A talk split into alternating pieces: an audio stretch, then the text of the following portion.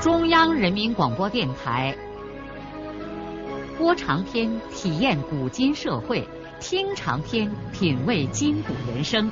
让我们的故事传到千家万户，让每一位听众走进我们长篇联播的新天地。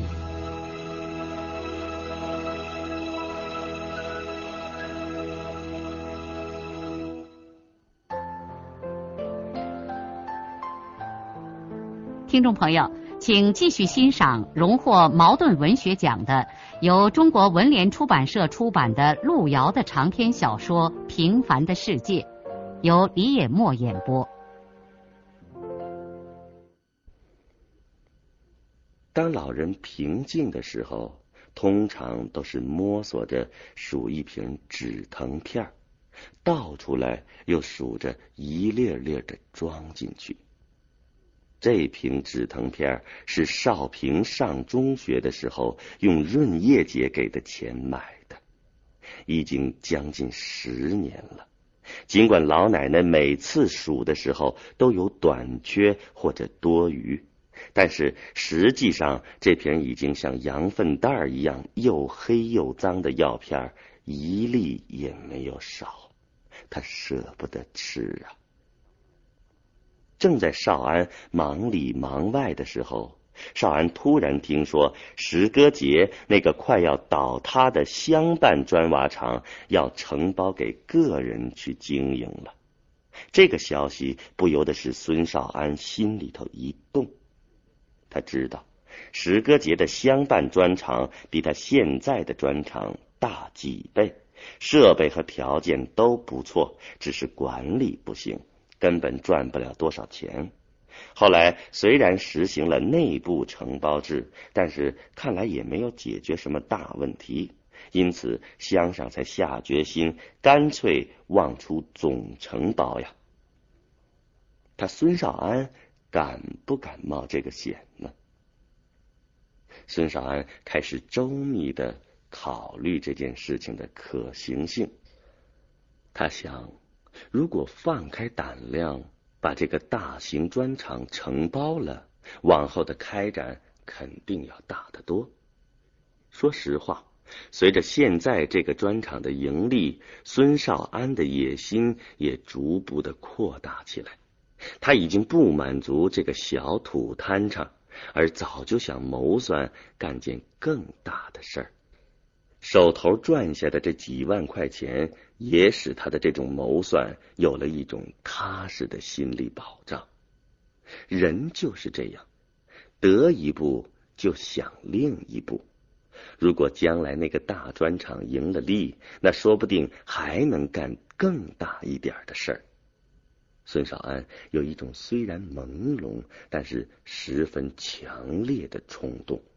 他一辈子真正要在石歌节，或者说在元溪县闹腾他一番试试来。孙少安进而又想，如果承包了乡上的砖厂，那就把现在的这个砖厂也承包出去。对，干脆来个双承包，他承包乡上的，让别人承包他的。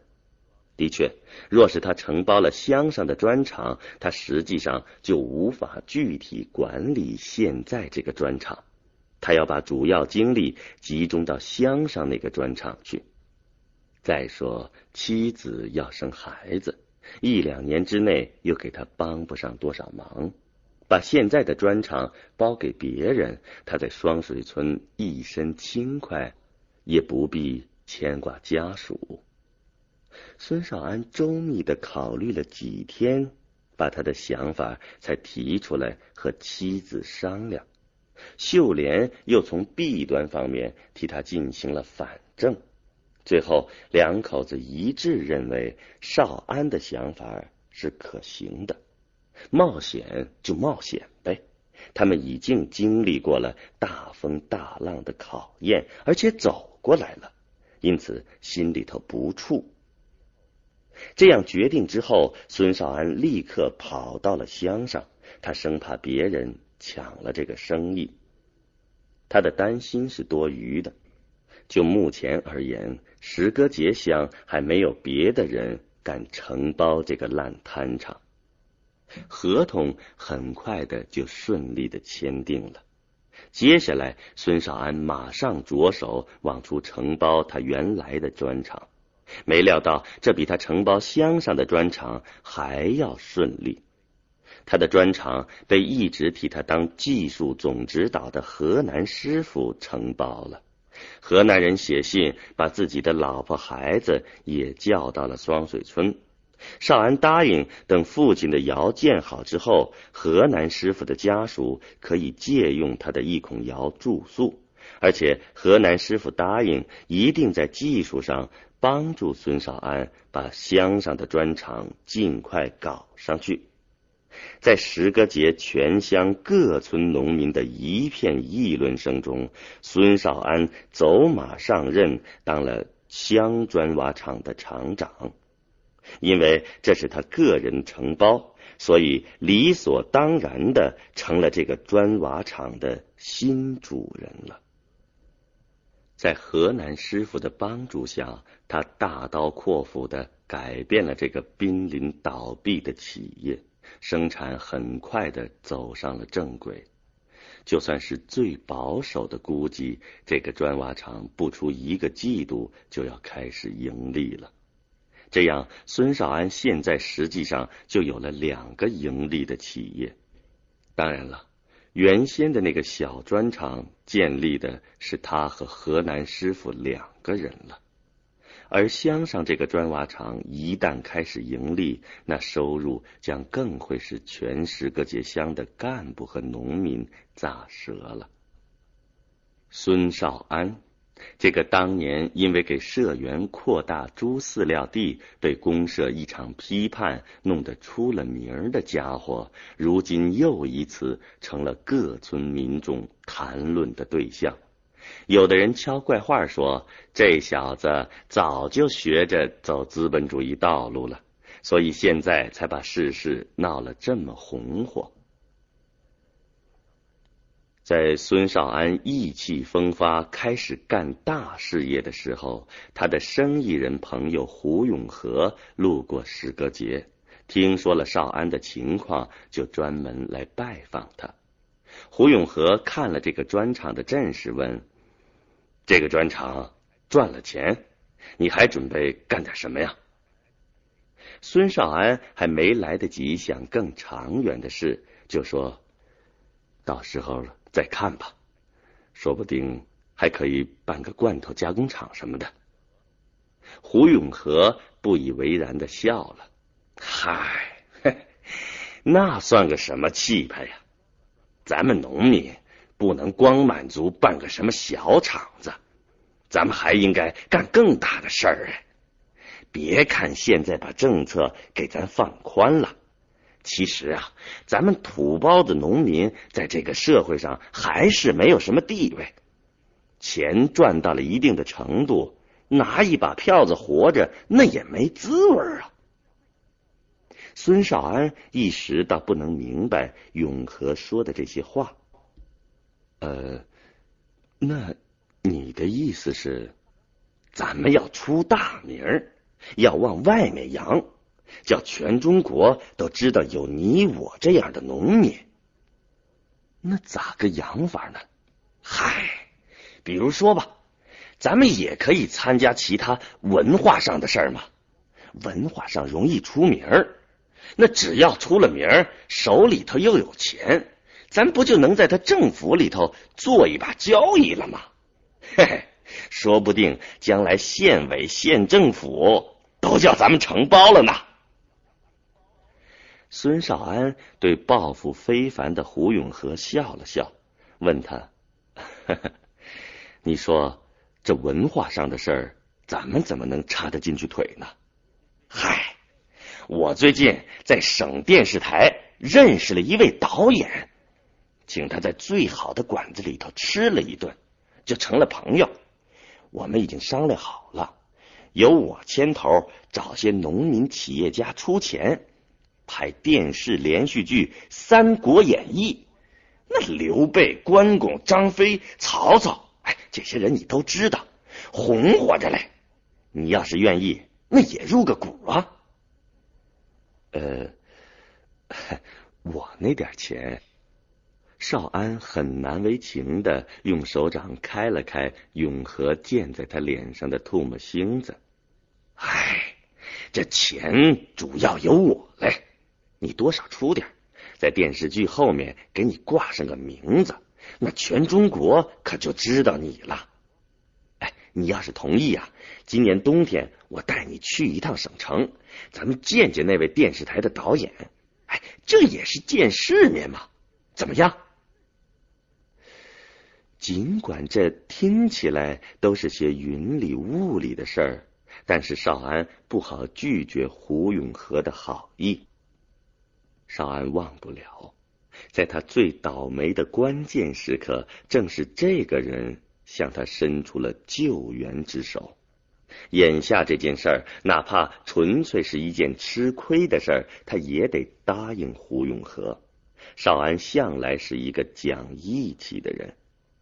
少安只好给胡永和应承了下来。说实话，他自己也被胡永和扇的心里头怪热乎的。如果真的投上点资，参加拍《三国演义》，那电视剧里边自己的名字也能上。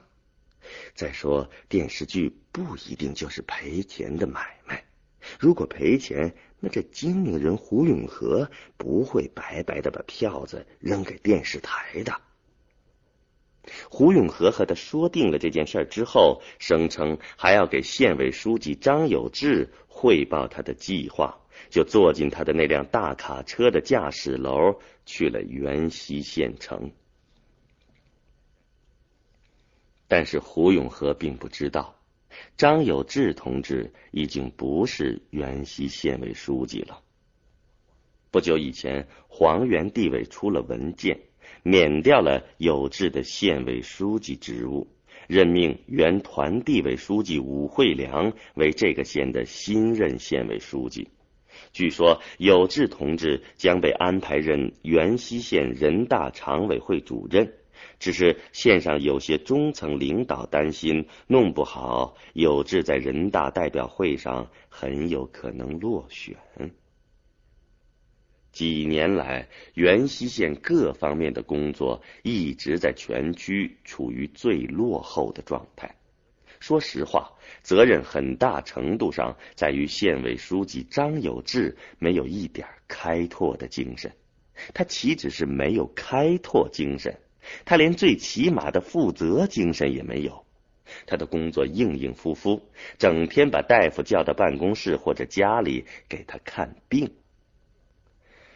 县长周文龙倒是跌脚马趴的扑着抓工作，但是文龙在文革极左时期犯过错误，思想包袱很沉重，整党几乎过不了关。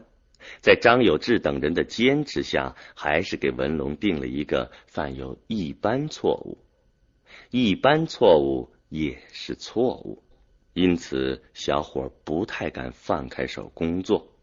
文龙这几年一直在乡下跑，倒很有些设想。但是有志不支持他，常务副县长马国雄只爱搞一些花花哨哨的出风头的事儿，也给文龙撑不上劲儿。在这种状况下，元溪县的工作怎么可能搞上去呢？有些乡镇出了点成绩，主要是那里的干部比较扛硬，和县上几乎没有什么相干。元溪县的落后状况有目共睹。中纪委常委高老去年又回了一次家乡，他痛心的哀叹：三中全会以来这么多年，元溪县大部分老百姓连一孔心窑洞也没建起来。如果。黄原干部中，对前任地委书记田福军有意见的话，也主要是不满意田福军对张有志的姑息态度。田福军在这个问题上是有错误的，他明明知道张有志早就不适合当元溪县的县委书记，就因为过去个人关系要好而抹不开情面。知道自己调到了黄原，还没有把张有志调换下来，结果使元西县蒙受了重大的损失。在这一点上，田福军对不起他深情热爱着的元西人民，他的错误是不能原谅的。田福军调进省城之后，黄原新任地委书记胡正文一上任，第一个重大的人事变动就是改换元溪县的县委书记。郑文过去长时间的当过地委管组织工作的副书记，他很熟悉全区的干部情况。客观的说，个人能力，田福军要胜过胡正文。但是在用人方面，郑文比田福军的水平高。胡正文一上任就撤换张有志，他不是和福军唱对台戏。实际上，郑文和福军、有志的个人关系都不错，但是不能因为个人关系就把一个县交给亲朋好友去糟践嘛。连自己的父亲和儿子也没有这种权利。多年搞组织工作的郑文最反感和痛心的就是现在某些高级干部千方百计的利用权力安插自己的亲信和子女当官这是一切社会风气不正的总根源。上梁不正下梁歪。如果我们自己胡作非为，还在喋喋不休的谈论纠正不正之风，谁都知道这是庄严的谎话。张有志的下台和新县委书记的任命，在元溪县引起了极大的震动，无论干部还是群众，都由衷的欢迎县委改朝换代。下台的有志同志这次可是真的生了病，不幸的是，这个病又是吃药吃出来的。张有志今年五十四岁了，五十岁左右是人生一个极其重要的时期。俗话说岁数不饶人，一到了这个年龄，人都有一种衰老的感觉。随着生理上也会产生一些重大的变化，生理上的变化又会影响心理上的变化，因此人们通常把这个时期称为男人的更年期。张有志的问题倒不全是因为他进入了更年期，其实这个人老早就开始变了，变得满腹牢骚，一腔怨气。不谋工作，只谋仕途，而一旦升迁无望，干脆就无所用心，在现有的位子上养尊处优，能享受就好好的享受。他一天首先关心的是自己的两顿饭，菜要八个，酒要名优。有些干部知道有志爱喝两口，就投其所好。常常设家宴款待，有志是常常不推，谁请就到，吃喝的是个天昏地暗，对美食之嗜好大有路易十四之古风啊。全县只有一辆上海小汽车最好，当然成了有志的专车，就是到城里某个干部家赴宴，他也要坐这辆车去，那倒不是怕累。而是要显个派头，要办事情的人只要找到那辆车，也就找到了张有志。实际上，张有志最花费精力的还是保养自己的身体，但是他不是通过锻炼的方式，而主要是靠吃滋补药品。人们经常看见他那辆黑色的上海牌小汽车停在明中医。顾建林老先生的门口。前不久，顾老先生到省里去开政协会，顾老是省政协委员。就在顾老走后的几天里，张有志感到自己四肢无力，甚至腔内像是被挖空了似的，没劲儿把气吸进去了。张有志慌了，顾老先生不在，他赶忙让司机把先生的一个门生。接到自己家里为他号脉看病，顾先生的门生是一个二十几岁的年轻大夫，刚刚从省中医学院毕业。因为他是大学毕业生，所以尽管人年轻，但是张有志还是把他叫来了。有志相信学问大，医术也自然高明。这位年轻大夫是本县人。第一次为元溪县的一号人物看病，不免有点受宠若惊。诊断为气虚，虚症要补，于是人参、鹿茸、枸杞、黄芪、哈盖全都用上了。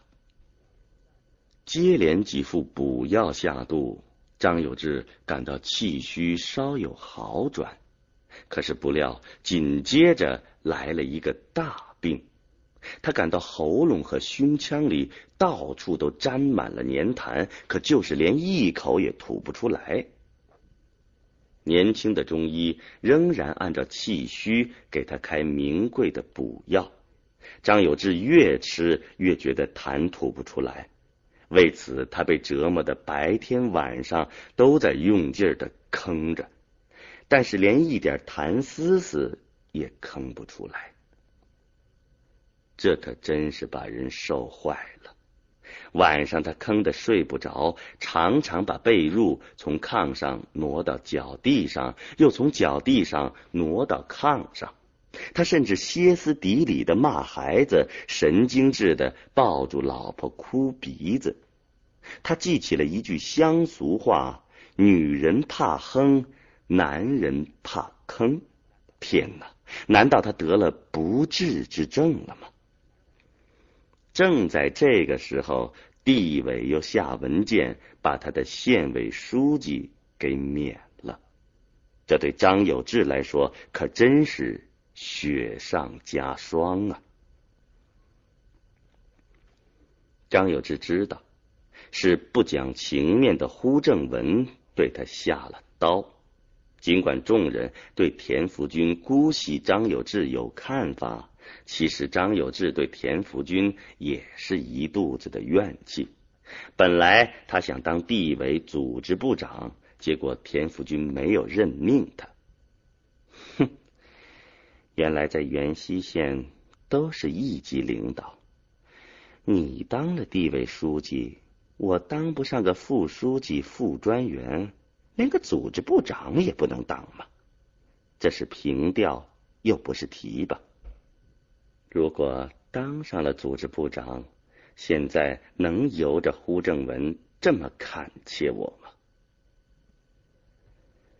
张有志既得病又丢官，简直是痛不欲生了。贤惠的妻子劝慰他说。你不要生闷气，官又不是老先人赚下的，那不当就不当呗。不管怎么样，身体要紧，还是赶快到省里去检查一下吧。啊！张有志只好听从了妻子的劝告，准备马上起身去省城治病。他还没有动身，顾建林老先生开会回来了。张有志先放弃了去省城的打算，赶紧找这位老神仙。